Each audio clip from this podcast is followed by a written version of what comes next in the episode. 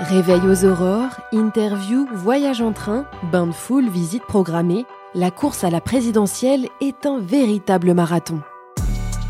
Entre sommeil, alimentation et sport, les candidats savent qu'il faut être en forme pour se présenter à l'élection présidentielle et chacun a sa propre technique pour tenir tout au long de la campagne. Pour être très en forme, il faut que je me lève euh, aux aurores et que je me couche avec les poules. Ce qui compte, c'est pas tellement d'ailleurs ce que vous ressentez vous-même ou le nombre de kilos que vous perdez, c'est l'image que vous donnez. Le meilleur moment de la journée, c'est de 5h du matin à 7h du matin.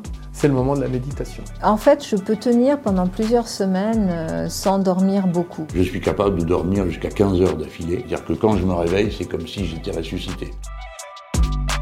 Pour Ouest France, les candidats actuels et les anciens candidats nous ont fait part de leurs expériences et de leurs techniques pour arriver jusqu'au sprint final.